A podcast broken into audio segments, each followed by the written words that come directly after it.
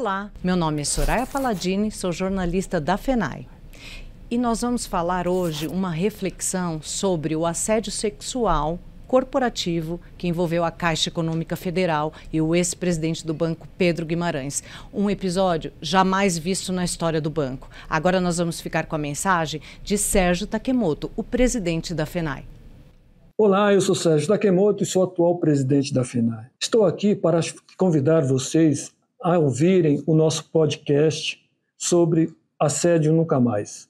A FENAI resolveu falar sobre esse assunto porque nós queremos virar essa página queremos construir um novo momento na nossa empresa. Mas para isso, nós precisamos estar sempre lembrando para que esse assunto não caia no esquecimento. Nós precisamos construir um novo momento na nossa empresa em bases sólidas, em base onde o respeito humano seja a principal arma nossa, seja o principal assunto, seja a principal base para a construção de um novo momento na Caixa Econômica Federal. Por isso que a FENAI está falando sobre isso. E a FENAI sempre estará ao lado dos trabalhadores e trabalhadoras na defesa de um ambiente mais solidário, um ambiente mais saudável. Por isso, nós estamos realizando esse podcast. Então, se você tiver conhecimento de qualquer assédio moral, sexual, procure a FENAI, procure as nossas entidades, porque você nunca estará sozinho.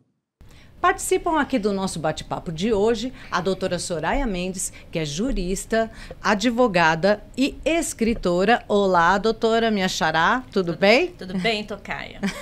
tudo jóia. A doutora Fernanda Souza Duarte, que é psicóloga do trabalho, pesquisadora e professora. Olá, doutora Fernanda, tudo bem? Tudo bom, Soraya. E aqui a nossa diretora, Raquel Werber, a diretora de Políticas Sociais, que participa desse importante bate-papo de hoje. Tudo bem? Tudo jóia. Vamos começar então, de início, é, com a doutora Soraya, que está a par dos casos que faz parte né, deste processo, dos casos que envolvem é, o assédio sexual um episódio tão triste e lamentável que ocorreu de uma magnitude que ninguém esperava. Doutora Soraya, fale para gente que pé que está. Bom, primeiro é, agradecendo aqui essa oportunidade. A gente não sabe em que momento as pessoas vão ouvir, então é bom dia, boa tarde, boa noite para todo mundo. Olha, Soraya e colegas aqui, é, não há muito o que a gente possa falar daqueles que são os pormenores desse processo, né? Porque uma coisa que é importante que se entenda, aliás, é, tão, é bem importante que as vítimas saibam também isso. Os crimes de natureza sexual, é, que estão previstos no, no, Código Penal, muito especialmente, que são aqueles que vão do estupro, que tem importuna, a importunação sexual e que chegam também ao assédio sexual, são todos eles crimes que, quando investigados e que, quando em juízo, devem correr em sigilo. E esse sigilo ele tem que ser um sigilo garantido para também a preservação da dignidade das vítimas. Isso são normativas internacionais que precisam ser preservadas e eu acho que ao longo da nossa conversa que a gente vai poder falar muito a respeito de revitimização. Então, não é possível abordar detalhes mais específicos a respeito desse processo específico. Agora, por um outro lado, e aqui deixando bem de lado o juridiquês, e eu acho que eu nem deixo de lado, porque não faz parte da minha, da minha, da, da, do meu cotidiano e da minha trajetória, é da gente compreender o que significa um escândalo de assédio sexual desta magnitude. Eu tenho dito, salvo o melhor juízo, não, que para mim esse é o maior escândalo de assédio sexual do Brasil. Eu não tenho dúvida nenhuma disso. Seja pela quantidade de vítimas e seja também em razão de um modus operandi. A gente precisa entender que o, o assédio sexual, embora não seja algo que. Hum, se, se encontre de uma forma é, particular na Caixa, a Caixa não é o único lugar nem do governo federal e nem de outras empresas, enfim, a ter casos de assédio sexual.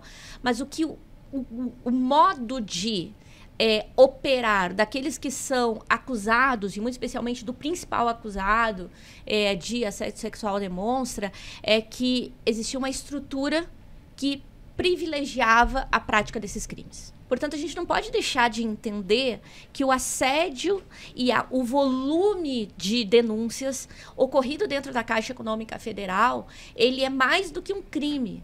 Ele mais do que um crime em relação a cada uma das vítimas especificamente, ele é um crime cometido em razão de uma lógica de poder, de estabelecimento do poder, que determina, sim, o, a destruição da autoestima, da capacidade de desenvolvimento das suas atividades no trabalho das mulheres. A gente tem é, no Brasil índices altíssimos de mulheres mortas, muito especialmente nos últimos anos, em razão de uma política de privilégio das armas, uma política de liberação das armas. Isso é estrutural, isso é estrutural da misoginia.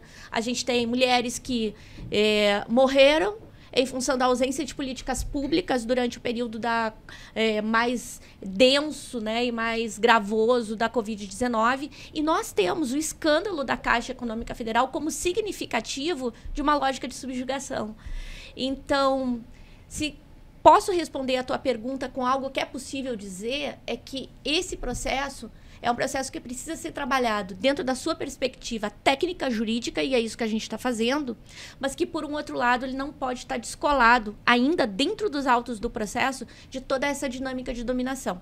Eu acho que esse é o nosso principal momento agora, é fazer com que se compreenda, também no âmbito do judiciário, que é marcado por todos esses estes indicadores dessa sociedade patriarcal que nós temos, que estas mulheres elas sofreram uma prática criminosa que ultrapassa, inclusive, os limites delas próprias. Elas eram exemplos, né? Como na, realidade nós sempre como vítimas sempre fomos exemplos é, para todas as práticas mais violentas ao longo da história da humanidade. O importante foi romper o silêncio, né, do que de tudo isso que aconteceu. E já passando para Raquel, Raquel, você que é representante das empregadas da Caixa, você que é diretora da FENAI, como foi tomar conhecimento disso, dessa magnitude? Não, foi assim bastante chocante mesmo. A gente tinha alguns sinais de que essa gestão ela era bastante desumana. Tem até uma pesquisa que a FENAI já tinha encomendado, que a Fernanda vai falar mais né, que trazia alguns elementos, mas a gente nunca tinha tido conhecimento de uma coisa tão grave como essa vindo da cabeça da, da, da empresa e em nenhuma gestão, em nenhum momento da história desse banco que né, a FENAI já existe cerca de 70 anos defendendo esse banco público, nunca precisamos nos deparar com uma coisa tão horrível mesmo. Eu, como mulher e bancária da Caixa, eu fiquei muito tocada, fiquei muito sensível, a, tentando ver por onde que eu poderia me aproximar dessas minhas colegas, porque eu me senti violentada junto. Mas, e, e, e, assim, a gente foi atrás de tentar ver como que a gente poderia estar tá, uh, transformando isso em algo que fosse, assim, uma causa de todos os empregados da Caixa, que é superar isso enfrentando. Não, não adianta apenas ah, demitir um cara que era o, cabeça e ainda tem pessoas ali que geram um clima de, de, de, de, medo e ainda há muito esse silêncio que tu diz. Quando a gente vai nas unidades da Caixa e ali aonde é bem perto do poder, a gente ainda assim sente esse clima de silêncio. Então, até a gente tem dificuldade de conversar com as nossas colegas. Então, isso tudo são, uh, foi muito chocante para a gente. Mas também passa assim o quanto essas mulheres foram corajosas. E isso também nos deixa com o coração quentinho assim. De perceber nossa nossas colegas tiveram. Eu não sei se essa coragem ela é assim apenas algo para se aplaudir porque ela pode vir também de um esgotamento tão grande de que a pessoa não tinha saída e foi lá e denunciou. Mas mesmo assim valeu a pena funcionou. Elas se juntaram não foi denúncia de uma de outra né? foi um grupo de mulheres. E Uh, e enfrentaram a presidência do banco, foram para a mídia. É um assunto, como ela disse, um dos, dos, dos casos mais uh, importantes, né? Pela forma, pelo, por quem que estava por trás. Então, a gente tem muitos casos aí nos últimos tempos sobre assédio que só viram caso porque as mulheres denunciam. Então, acho que essa onda das mulheres terem essa coragem e de que a sociedade está comprometida em resolver esses casos né? É algo que, assim, por mais que seja muito triste, nos passa uma coisa boa e a FENAI está junto para a gente virar essa página e ter aí no futuro uma gestão que não chegue nem perto disso. E acho que é importante a gente entender como que começou esses indícios, né, que passa até por essa pesquisa que a FENAI fez, que já nos dava alguns sinais de que gestão era essa que estava comandando a Caixa dentro do governo Bolsonaro. Né?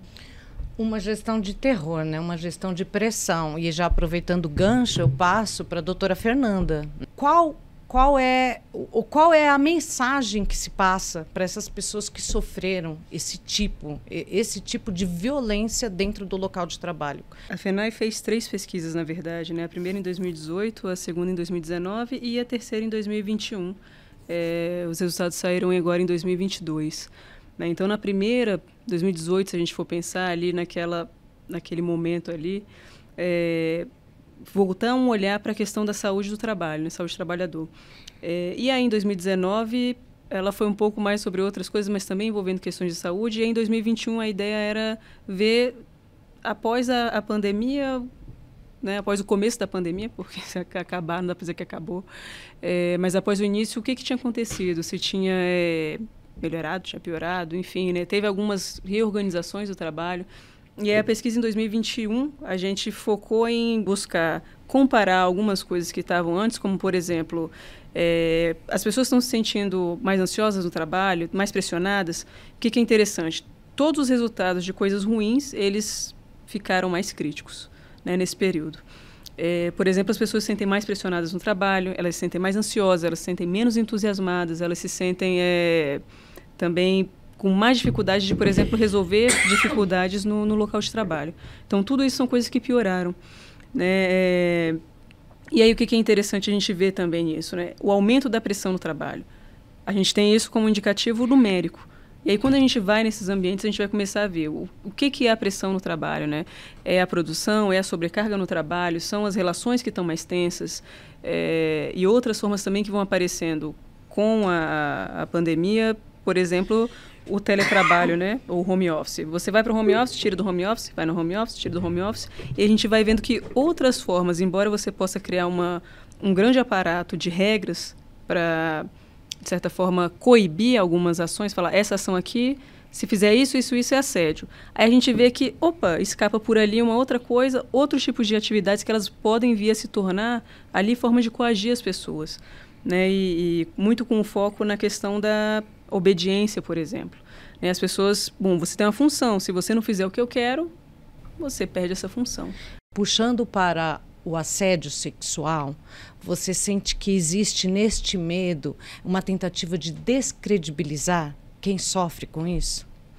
Eu acho que, como um todo, é, a descredibilização, acho que a deslegitimação difícil essa palavra, deslegitimação, é. É, de qualquer vivência né, que indique, por exemplo, problemas no trabalho, que tem algo ali que, enfim, problemático, né? Isso é uma cultura que a gente tem é, no nosso país. Você é trabalhador, você tem que aguentar, é, aguenta calado, porque tem gente que nem tem emprego, né? Metade da população brasileira nem está empregada, é, não tem uma ocupação, trabalha sem ser ocupado, né? Não tem um, emprego, enfim, carteira, etc. É, então, se você está na caixa, nossa, é uma grande dádiva você estar tá aí. Por que, que você vai reclamar, né? E as pessoas virem, é, e ainda mais a gente vai ter a questão das mulheres ali. É, e aí elas vão trazer, ah, mas você está reclamando por quê, né? Você podia, sei lá, vai lavar uma louça, vai fazer uma faxina, para de reclamar. Essa é uma coisa que a gente tem cultural muito forte. É, e a gente, a, a Soraya, a Soraya aqui, Soraya do meu lado, trouxe a questão é, do patriarcado. E é, é, importante também a gente lembrar de um outro elemento que é muito importante, é negligenciado quando a gente pensa né, nessas questões dentro do Brasil, que é o colonialismo. A gente tem uma colonialidade é, da gestão no trabalho. E isso é, é, é, algo que as pessoas vão falando, neoliberalismo tal, tá, vai importando teorias, etc, etc. Mas a gente tem uma coisa fundamental que é a gente ainda tem escravidão no país, nunca deixou de ter. A gente pode falar, ela acabou. A gente tem trabalho análogo à escravidão hoje. Uma série de pessoas continuaram ali sem ter o que fazer. Né? Ó, tá, tá solto, todo mundo tá liberto, vai, mas se vira aí, a gente vai dar terra, vamos trazer umas pessoas aqui de outros lugares, a gente vai é, acomodar elas aqui no país, a gente tem uma visão de quem que é o brasileiro, quem que é a brasileira, quem são essas pessoas, e a gente vai fazer uma, um, pequeno, um pequeno movimento eugênico aqui, etc. O trabalho, ele, claro, a história do trabalho no Brasil passa muito por isso também.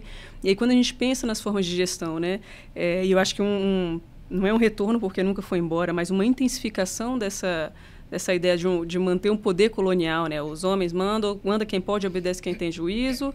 Você, a gente está aqui na Casa Grande, vocês estão aí na senzala, a gente é, vai falar e vocês vão fazer. E as mulheres têm que estar aqui disponíveis para a gente no local que a gente quer que elas estejam. Tem, tem um negócio que, como empregado da Caixa, a gente vive muito, que é a forma da remuneração. Então, assim, assim como a gente vê às vezes em, ah, as mulheres que dependem do marido financeiramente são mais uh, podem ser mais vítimas, assim, porque elas não têm aquela autonomia financeira.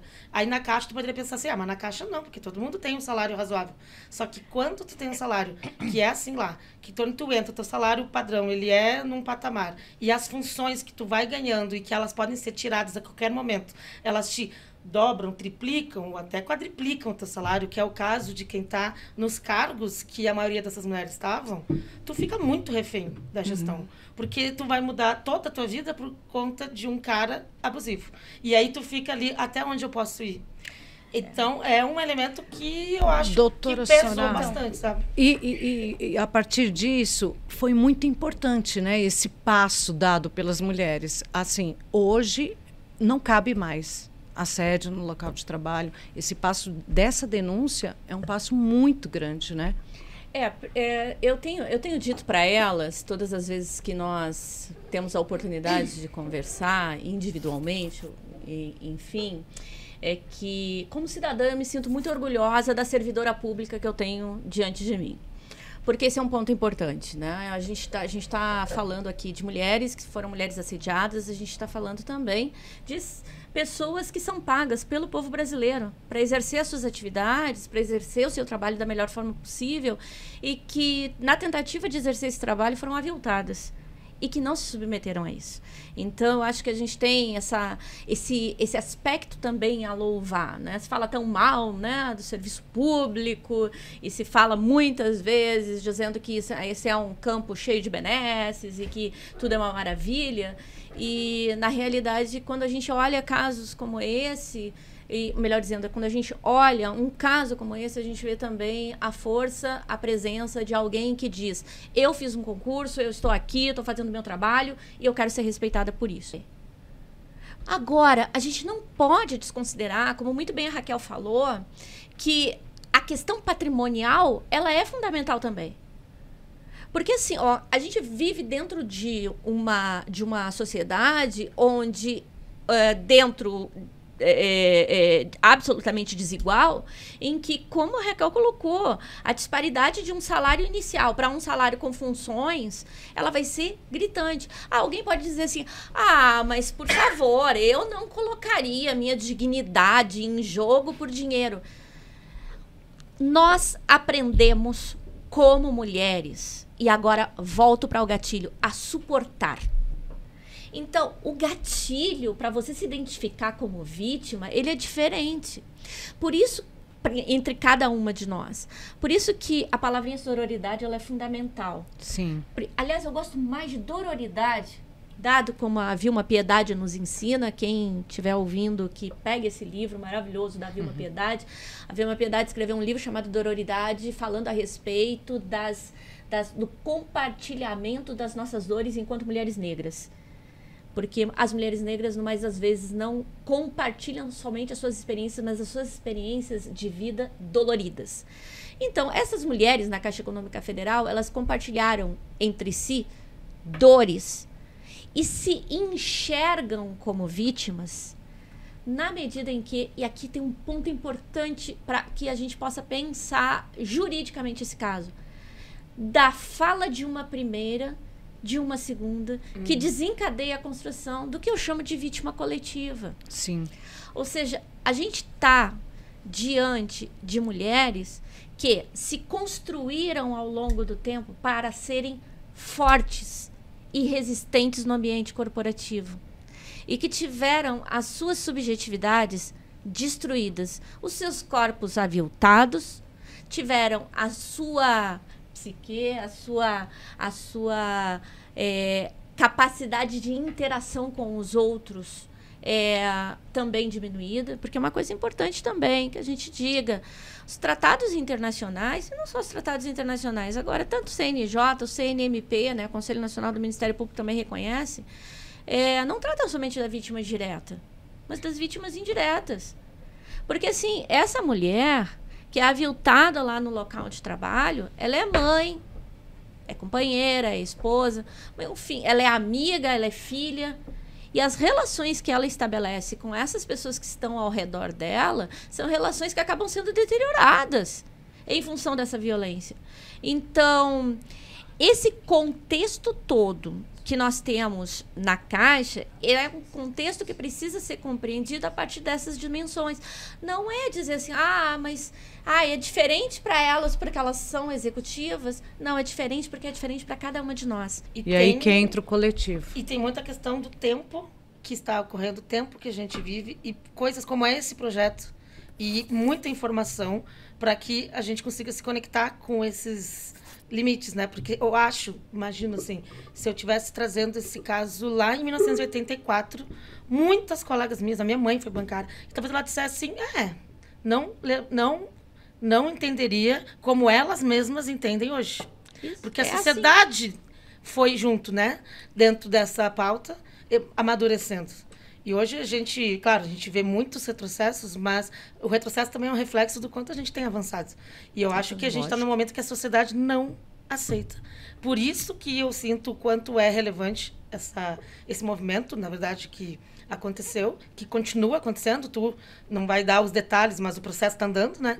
E, e, que ele é um símbolo muito forte para a gente, de que a partir de agora a gente vai ter mais ainda dentro da caixa esse sentimento de todas as mulheres que não vão permitir que isso. Porque, como sindicalista há muitos anos, eu já recebi muitas denúncias de assédio. Então, assim, que a gente consiga, a partir disso, fazer com que nenhum assédio seja tolerado. Porque tá ali, né? Assédio nunca mais. Que sempre a gente consiga ter pessoas que identifiquem. E esse limite, que é muito subjetivo, ele também eu acho que ele tem que ser respeitado. Inclusive nesse caso.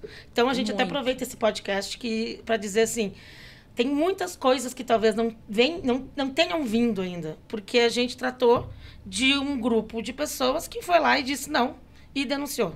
E aí a gente viu a repercussão na, na TV, nos jornais. Mas pode ter outras mulheres dentro desse corpo caixa, porque são 80 mil pessoas nativas, que podem ter dito, ah, mas a minha história é um pouco diferente e o melhor eu nem contar, porque eu tô aqui, hipótese, porque em algum momento eu participei de alguma coisa, eu, ah, eu não vou, não vou me envolver, é melhor eu nem botar o meu nome nisso, porque talvez tenha algum aspecto que seja diferente do delas, que apareceu na TV, no Fantástico e tal.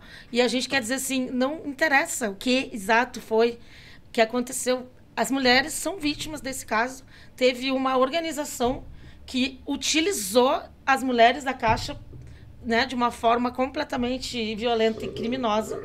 E a gente recebe.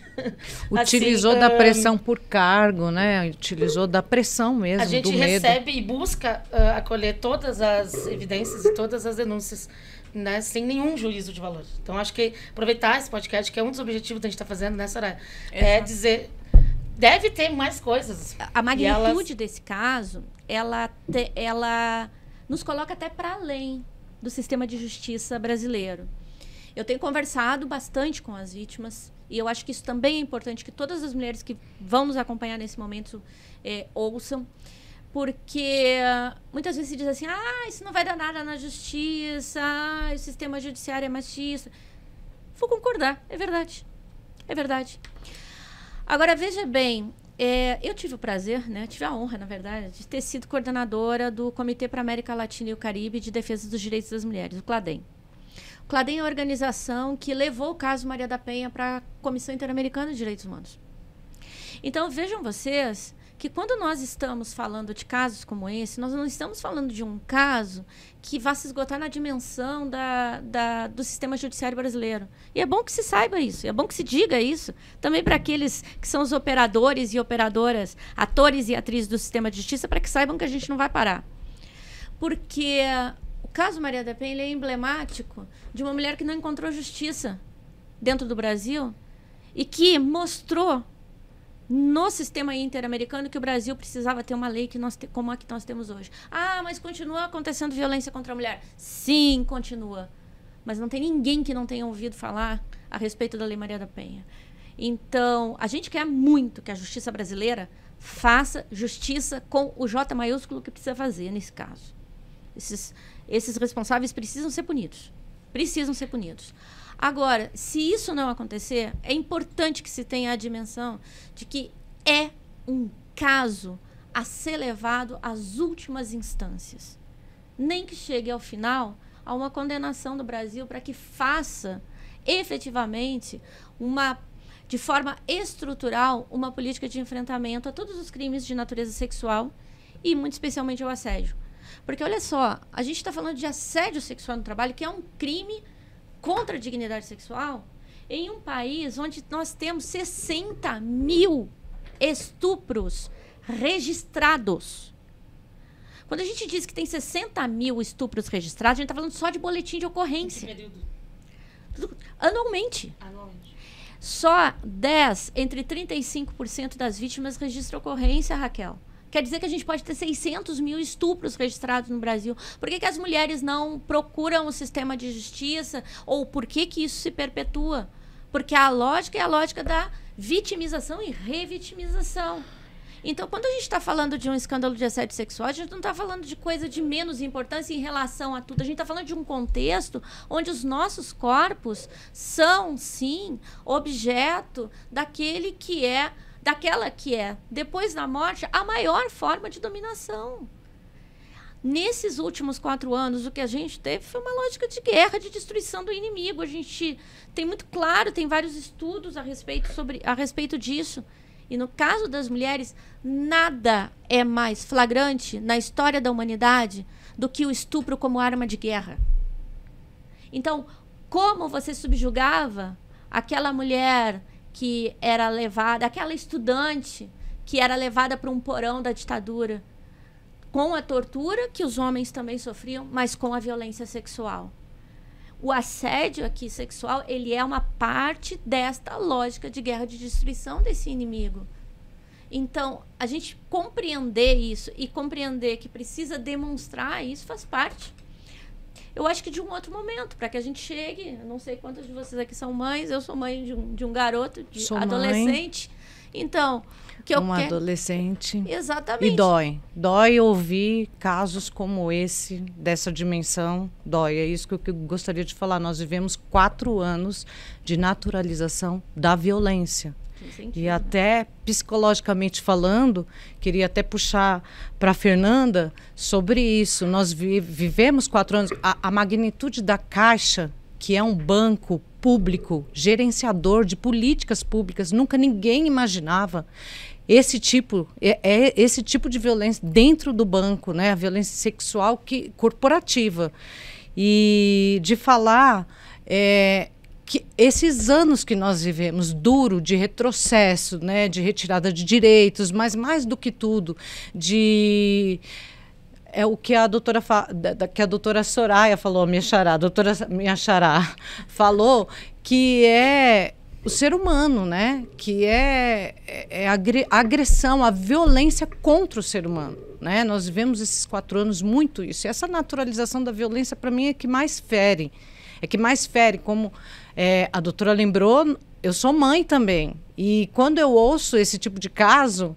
a minha filha hoje vai passar num concurso público da Caixa.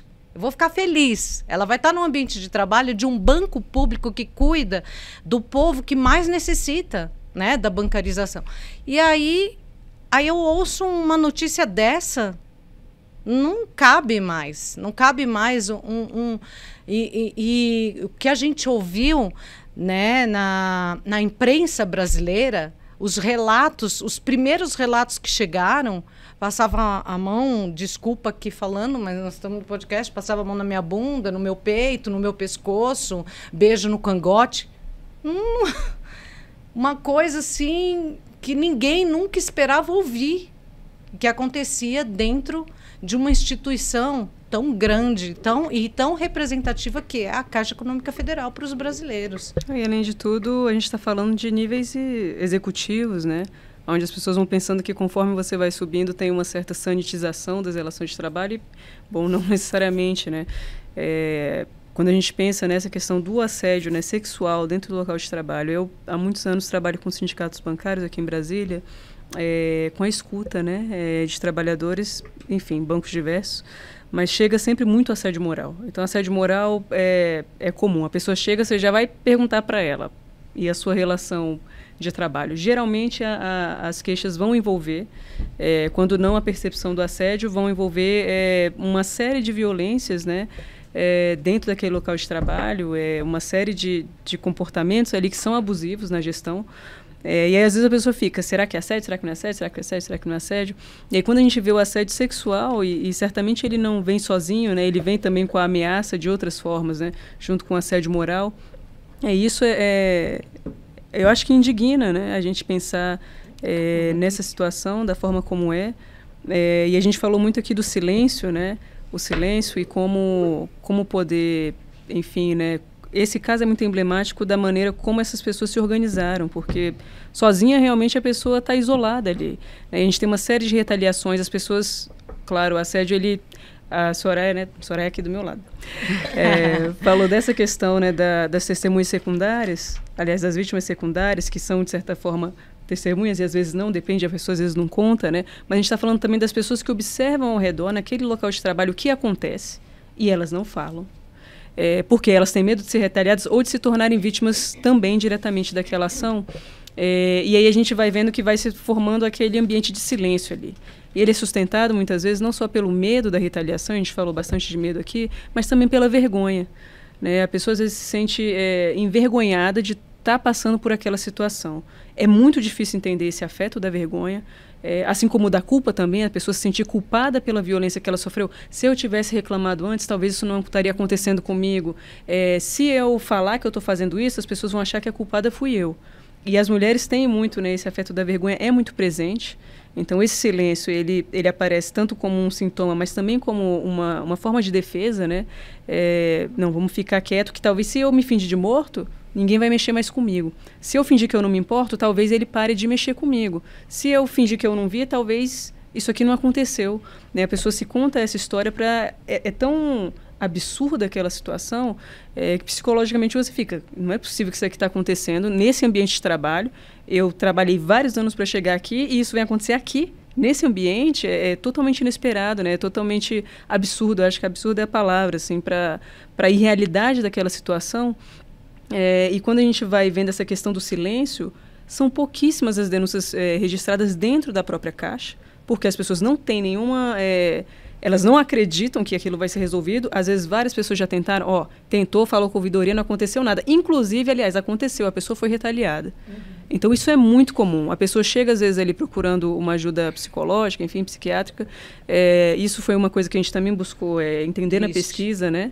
É, a pessoa chega ali e ela quer, por exemplo, chega no psicólogo tal, as pessoas estão fazendo acompanhamento, um quarto das pessoas que responderam a pesquisa fazem acompanhamento psiquiátrico ou psicológico. E aí, quando a gente pega esse um quarto, aí a gente vai ver mais da metade delas procuram um atendimento psicológico ou psiquiátrico, a gente está falando do ambiente médico ou, enfim, psicológico, para falar de questões profissionais. Ou seja, elas encontram segurança para falar dessas questões, desses problemas do trabalho, fora do ambiente de trabalho num ambiente onde o seu sigilo é garantido. O que a pessoa me fala, eu não posso falar. Então ela vem, fala, despeja aquilo. Ela não vai me julgar, ela não vai me condenar, ela está aí para me escutar, mas ela não vai falar nada com ninguém do meu trabalho, esse é um ambiente isolado. É, isso é muito problemático, é muito sintomático. É um ambiente cotidiano no mundo do trabalho bancário em específico. Porque tu fica sendo pautado o tempo inteiro para esticar a corda. Então, se tu não der mais do que tu consegue, se tu não trabalhar mais tempo do que tu deveria, se tu não fizer uma coisa acima, às vezes, do que tu tem para ser feliz, porque a vida não pode ser só trabalho, tu não tá sendo parceiro da equipe. Vestindo a camisa. E aí, quando tu começa a adoecer, tu te sente responsável e tu te sente fracassado. E aí, depois que tu tem que passar por um processo que muitas vezes, quando a pessoa vai bater na porta de um sindicato, ela vai ver que ela faz ela tá dentro de um sistema de. de Uh, sabe, de, de corrosão, assim, da sua sanidade mental. E aí a gente tem casos, né, que tu vê nas pesquisas enormes de uh, né, abalos psicológicos e tudo que a gente enfrenta. Então, é, realmente, o mundo do trabalho ele está muito doente, ele é adoecedor pela lógica e a gente é uma oportunidade e eu acho que aqui projetando até para o futuro de tentar fazer pelo menos um banco público como a Caixa ser uma referência de como se dá para trabalhar no banco, buscando resultado óbvio que o Brasil precisa da Caixa bem gerida e dando resultado, mas que não seja adoecedor. Para isso, para as mães e pais que ficam tão felizes quando vem um filho passar num concurso, não ficar com medo de o que, que vai acontecer com a saúde do meu filho, né? Não é, é possível é o, isso. É interessante você falou agora da Caixa poder se tornar uma referência, porque tem essa discussão muitas vezes dentro do, do movimento sindical bancário sobre comparações é, entre bancos, né? E às vezes, muitas vezes, existe essa ilusão dentro, às vezes, do, do banco privado, né? Quando a gente fala com os bancários, ah, mas lá na Caixa é, tem estabilidade, eu não sei o quê. Não, pera, a estabilidade ela tem um limite ali por causa das funções gratificadas. É, e, além disso, tem essa ameaça constante. Bom, ele é público agora, vai continuar sendo público? Que estabilidade é essa, né? Que, que é utilizada estabilidade até um certo limite, quando é conveniente, e quando não é, a gente usa é, a, o fato disso ser estável e não ser mais como uma forma de ameaça. E uma ameaça muito sutil, onde a pessoa pode falar assim: ó, oh, você está assessor, você está consultor, você não é. Então você nunca é. Né? E aquilo de você estar o tempo todo podendo não estar mais, e isso ser utilizado. É, como é que você sabe se vai ser ou não vai ser mais? Aí tem uma série de avaliações, etc que são objetivas, muitas aspas para objetivo, né? É, porque estabelece dentro de quadrantes, números, etc. Mas é, quem, quem afere o número é uma pessoa. Como é que você vai dizer que seu objetivo? Não tem como. Isso se torna outra, outra ferramenta. Aí você imagina para essas mulheres, elas estão lá, né? E você falou da questão, às vezes a mulher depende, né, do marido e também tem as mulheres que elas são chefes de família e estão ali naquela posição aquele dinheiro delas garante uma série de, de enfim, né, é, de coisas dentro da família dela, o sustento da família dela. Às vezes ela tem um plano para aquela família dela. Vou botar numa escola, que é tal escola. Eu tenho um tal plano para aqui para minha família. A pessoa sonha aquilo, né?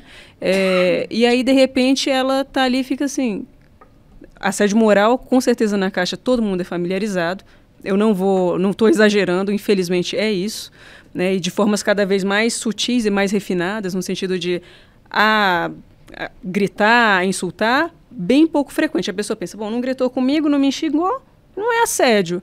Mas aí a gente vê uma série de outros comportamentos. Vou te encher de trabalho, você não sabe se amanhã você está no home office, você está aqui. Não sabe.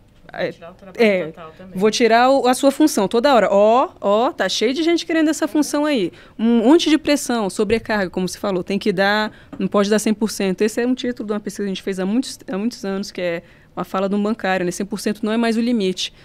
Os bancários ouvem essa fala e ficam, meu Deus, é mesmo, não é. Então, assim, isso também são comportamentos e, e a Soraya está falando sobre isso, né? Como as pessoas se sentem, esse limiar de se sentir vitimizado, ele é diferente, porque as pessoas têm é, constituições diferentes. Então, para alguém, ó, me xingou, aí não dá. Para outra pessoa, me xingou, mas agora falou mal do meu trabalho aqui, você me feriu na minha ética profissional. É, é diferente. As pessoas, de fato, não, não têm que ser iguais, não precisa disso, né? É, e quando essas mulheres estão lá, imagina, chefe de família, elas, ah, assédio moral, já vou até abstrair aqui, porque é normal aqui desse ambiente. Normal, se torna uma forma de gestão. É normal, é a nossa forma de gestão, é ríspido, né? A gente falou aqui do militarismo. Não, é hierarquia e disciplina, é assim que tem que ser. E aí a pessoa chega lá, não, é assédio sexual? Cara, não dá. É, é, é totalmente sem condições isso, é totalmente fora da realidade, as pessoas ficarem ali achando aquilo normal ou, enfim, né, quando sai, ai, será mesmo que essas mulheres estão estão falando isso? Ai, será que não é uma armação, não é isso, não é aquilo? É tão difícil acreditar que isso acontece no Brasil. Todo mundo que é mulher sabe que isso acontece, né? E dentro daquele ambiente, por que, que não aconteceria, né? E quando acontece, as pessoas se surpreendem, como se fosse assim, nossa, mas a gente é tão, assim, civilizado com relação às mulheres nesse país, nossa, família, família caixa, né? Assim, os, os gregos também consideravam como parte da família o escravo, como propriedade, né? É, família, de fato, as pessoas estão ali como propriedade, vou fazer o que eu quiser com essas pessoas, leva numa viagem, é um prêmio você ir numa viagem, porque tem a diária, tem não sei o que, etc. E aí a pessoa vai, né? A mulher vai naquela viagem e ela sofre essa violência. Não, tem só uma coisa que eu acho muito importante, que eu sinto que foi onde mais me doeu. Essas pessoas só queriam trabalhar. sabe? Porque às vezes tem a, a, a desconfiança uhum. que eu ali. Esses tempos elas tiveram que, inclusive, emitir uma carta para reafirmar, por conta do. De um, o presidente da República, na época, disse que não sei se essas denúncias são assim tão contundentes, né? Exatamente. E aí Uh, inclusive saiu na imprensa o quanto sim são denúncias contundentes e elas só queriam trabalhar, elas só queriam exercer o papel delas. Então isso para mim é, é muito caro e a gente vai resgatar com certeza essa, essa, essa dignidade de poder simplesmente ficar feliz porque alguém te chamou para uma viagem importante né, uh, da matriz para levar a caixa em outros estados, para estar tá dentro da comitiva do presidente tem que ser novamente visto como uma honra e não um pesadelo. Né? É, eu, eu queria aproveitar um pouquinho também aqui a, a fala da Fernanda para trazer agora para um, o aspecto processual, que é bem importante. Essas desconfianças em relação à vítima. Será que é isso que aconteceu mesmo? Será que ela está falando a verdade? Será que ela não quer se vingar? Será que no final das contas ela estava querendo realmente encontrar algum espaço de se aproximar muito mais desse, desse diretor, desse presidente e não conseguiu? Enfim, eu acho que esse é um ponto bem importante porque faz parte da, do que a sociedade constrói em relação às vítimas então, a gente fala na criminologia que existe, é, na realidade, é, um processo que é primário, secundário e terciário né, de, de vitimização. Primeira coisa, a primeira vitimização é quando o crime é praticado mesmo, quando o, o assédio acontece, quando o estupro acontece, e ali a gente tem a, a, a agressão caracterizando a vitimização. Só que no passar disso, nós temos o julgamento da sociedade que é o que faz com que muitas mulheres pensem assim, mas será que vão acreditar que isso realmente aconteceu? E aí, de repente, a colega de trabalho não acredita, o marido diz que aquilo não era bem, não foi bem isso, o pai pergunta, ah, mas você tem certeza que foi isso que aconteceu? Ou seja, existe um processo de descrédito e de imputação, ou melhor dizendo, de reforço da culpa já existente, porque faz parte ainda de, de nós é, acreditar que nós temos culpa pela violência que, nós, que foi cometida contra nós. E o terceiro momento é o momento da judicialização. Porque é aquele momento em que chega na delegacia de polícia e o policial pergunta onde é que você estava, com que roupa você estava, com quem você estava é aquele momento em que, para que seja oferecida a denúncia, o promotor de justiça ou o procurador da República se pergunta, e algumas vezes até pergunta, onde é que você estava, com quem você estava, com que roupa você estava. É aquele momento que chega na audiência e o juiz pergunta, com quem você estava, com que roupa você estava. E a gente está falando, portanto, de uma revitimização que é constante e que precisa, e que precisa terminar. Agora, por um outro lado, o que, que se tem trabalhado muito nos últimos tempos e que é fundamental é de entender que a palavra da vítima conta. Quem está ouvindo, vendo esse nosso podcast, saiba, a sua palavra tem valor. Não desvalorize a priori a sua palavra. Eu não sou tipo de advogado, e aliás, na verdade, não é um tipo de advogado, porque eu acho que esse é o padrão ético que todo advogado e advogada deveria seguir. Que diz: nós vamos ganhar né? Essa causa ganha, isso, aquilo, aquilo outro. Não se pode fazer isso. Agora, o que eu me comprometo sempre é: nós vamos lutar juntos. E vamos lutar até onde você entender que a gente deva lutar. Então, não estou dizendo que ninguém vai chegar para você e desconfiar da sua palavra no sistema de justiça. Mas o que eu estou dizendo é que a gente tem como refutar isso. Porque nós temos, de um outro lado, daquilo que acontece na fria análise dos processos, também muitas pesquisas feitas, e eu também sou acadêmica, né? por isso que a Soraya leu lá que eu sou escritora, também sou pesquisadora. Nós temos muitas pesquisas feitas para mostrar que muito raramente uma vítima cria uma história. Ah, doutora, mas pode criar? Claro que pode, gente. Ninguém vai ser ingênuo de achar que nunca vai acontecer uma possibilidade de que alguém minta, de que alguém invente uma história. Agora, o que a gente pode dizer é que isso é raro, raríssimo. Por quê? Porque a experiência da violência, e muito especialmente da violência sexual, é tão forte que ninguém repete isso desde o momento que vai da delegacia de polícia até o momento de chegar em juízo. Ninguém aguenta isso, além de ter passado pela violência, tendo o seu entorno todo para julgamento. É muito difícil. A vida da vítima é muito difícil. Então é o seguinte: tem milhares de cálculos que são feitos na mente de uma mulher que sofreu violência, que diz: eu falo ou não falo, falo ou não falo, entendo como, vi como violência ou não entendo. Então, é muito difícil. Portanto, há de se reconhecer a palavra da vítima tem valor. A jurisprudência já tem afirmado isso. Agora, um segundo ponto importante em termos de prova. É, no campo do direito, a gente tem, obviamente, o direito machista, como é, construiu a ideia de uma vítima perfeita. O que é a vítima perfeita de um crime sexual? A vítima perfeita de um crime sexual é aquela que, num estupro, fica com marca com uhum. os braços roxos, com, é, né, com, tem as roupas rasgadas, enfim. E é a vítima que daquele exato é, daquela exata maneira que, que, que ficou depois da violência, vai até a delegacia, registra a ocorrência e vai no, no Instituto Médico Legal para fazer um exame de corpo de delito. Só lamento informar. Não funciona assim, porque alguém que por exemplo, é vítima de um estupro com isso que a gente chama em direito de violência real, a primeira coisa que quer fazer, e eu vou dizer, não façam isso, mas a primeira coisa que quer fazer é chegar em casa ou em qualquer outro lugar, tomar um banho, pegar aquela roupa, colocar no lixo, colocar fogo. Porque essa é uma reação instintiva, sentir-se suja, violada, ultrajada. Então, o direito quer exigir de uma mulher, primeiro, que ela tenha essa prova perfeita. Agora, mesmo essa vítima, que é julgada, porque se ela não tem essa prova perfeita, ela não serve como um modelo para todos os casos. Porque, veja, olha eu entrando aqui na, nas leituras que faço lá da área da Fernanda. Mas os estudos na psicologia já mostraram que cada um e cada uma, e a gente analisa isso também no campo da criminologia, reage a uma situação de violência de forma diversa. Tem gente que num assalto vai ficar parada. Tem gente que vai revidar. tentar revidar. Revidar nunca é a melhor alternativa. Só que você não sabe, naquele momento, como você vai reagir.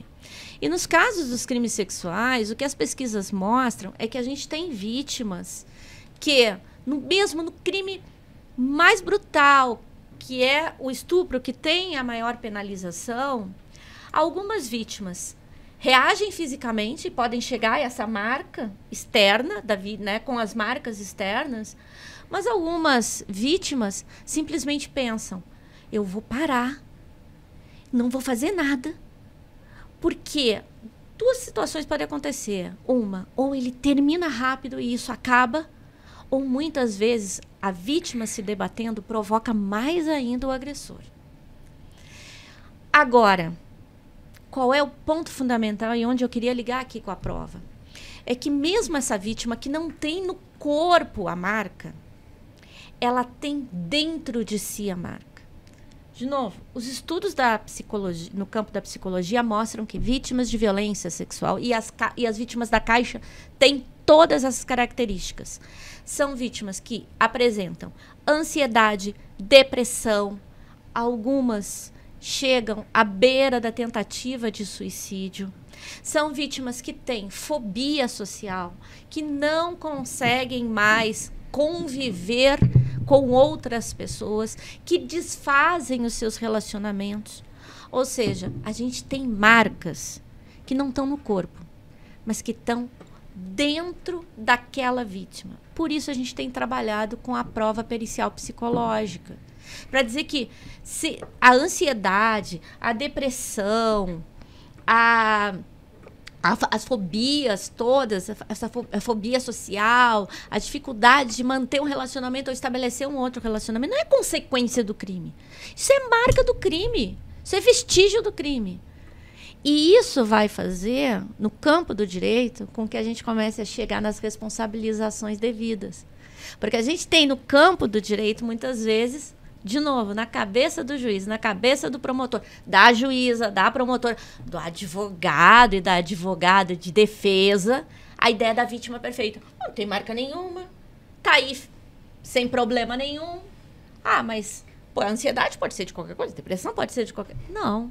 São pessoas que tinham uma vida dentro de um determinado padrão daquilo que era o natural da ansiedade e, da, e das dificuldades que nós todos e todas enfrentamos na vida, mas que num determinado momento teve uma curva brutal para baixo. Isso é marca do crime. Então, pense quem entende que a sua palavra talvez não valha, ou que não tenha prova, que a gente está construindo e vai buscar sempre construir instrumentos que sejam instrumentos válidos para obtenção de provas, que não só esses conhecidos pelos homens, uhum. e que são científicos, não são é, coisa de feminista, porque ah, é advogada feminista, por isso que está falando isso. Não, estou falando de ciência. Sei que ciência nesses últimos anos ficou um tanto quanto relegada a não sei onde nesse país, mas a gente está falando de ciência. Então, a gente está falando de conhecimento científico capaz de colaborar para que esse tipo de, de delito ele não tenha a, a, o alto índice de impunidade daqui para diante. Então, acredite primeiro você na sua própria palavra. Acredite que a gente pode buscar construir as provas. Acredite que a sua palavra com a palavra da outra soma sim, isso tem importância no processo. Porque a responsabilização dessas pessoas, esses acusados, ela é importante. Perfeito. Que os culpados sejam punidos. Doutora Soraya, doutora Fernanda, Raquel, a gente está chegando aqui acho que oh. ao fim do nosso podcast, mas foi muito esclarecedor. Tenho certeza que quem está ouvindo a gente nesse momento está é, pensando mais nesse tema. Assédio nunca mais. Assédio nunca mais, não cabe mais. E aí eu tem... chamo você, Raquel, hum. para finalizar. A gente tem um canal, né? É, assim, é importante. Uh, esse podcast a gente está querendo dialogar com bancários e bancárias, com trabalhadores, com, né? Uh, e a gente, inclusive, quer aproveitar para disponibilizar canais de denúncia. Então, claro, as entidades sindicais, associativas, as APSEFs, para quem é da Caixa, já são entidades que historicamente recebem né, uh, denúncias gerais né? A Fernanda trabalha aqui junto com o Sindicato de Brasília e sabe muito bem. Mas se alguém quiser fazer uma denúncia direta com a FENAI, né? e daqui a pouco específica esse caso ou não, a gente tem um e-mail que acho que vai ser divulgado ao longo né, da nossa transmissão, que é o assédio nunca mais arroba fenai.org.br. Esse, esse contato chega direto aqui para a gente. Então é importante a gente aproveitar para deixar bem uh, claro né, para quem está nos assistindo que pode nos procurar diretamente por esse canal e dizer que essa, esse podcast né, foi, a gente construiu ao longo do tempo achando que estava na hora de a gente conseguir prestar mais esclarecimento sobre como que anda esse processo todo, o que que a gente pode fazer para dar continuidade a essa luta contra a violência, que não, não se encerra apenas com esse episódio, esse episódio vira um marco, mas não se encerra, e que foi um prazer discutir esse tema com pessoas tão, né, muito bom, tão cheias de informações e muito hum. bem informadas, e mulheres incríveis que fazem parte dessa dessa transformação de uma sociedade mais igual, não tenho dúvida, que estamos nesse caminho. Obrigada, obrigada. Obrigada, Vocês... gente. Obrigada, gente. Agradecer também a todos os diretores, a presidente da FENAC que participou aqui no início, porque a nossa entidade tem esse compromisso né, histórico. Então a gente não vai sossegar e vamos participar ativamente dessa transição, inclusive na Caixa, na, no sentido de né, olhar para frente e ter uma Caixa que volte a ser, nunca vai ser perfeita, mas volte a ser uma das melhores empresas para se trabalhar como já foi. Pelo menos esse é o objetivo, a gente tem que perseguir juntos. Tá aí. Podcast Assédio Nunca Mais. Obrigada, Zaré. Obrigada.